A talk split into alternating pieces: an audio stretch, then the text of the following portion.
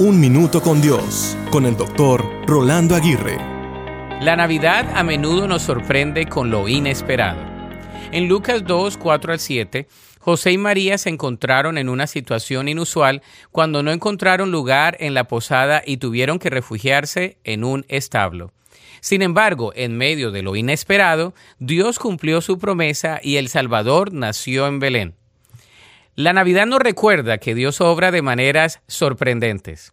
A veces, en los momentos menos esperados, Él nos bendice de la manera más extraordinaria. La historia del nacimiento de Jesús nos enseña que Dios está presente en nuestras circunstancias más humildes y que su amor se manifiesta en lo aparentemente insignificante.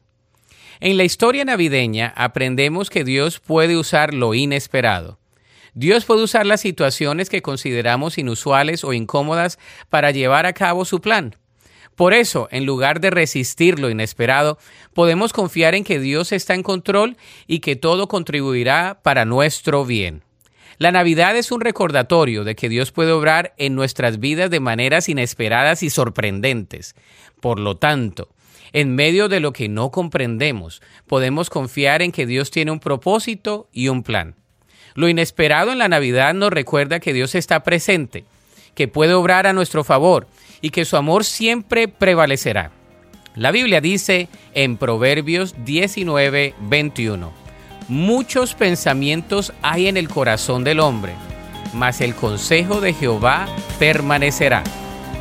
Para escuchar episodios anteriores, visita unminutocondios.org.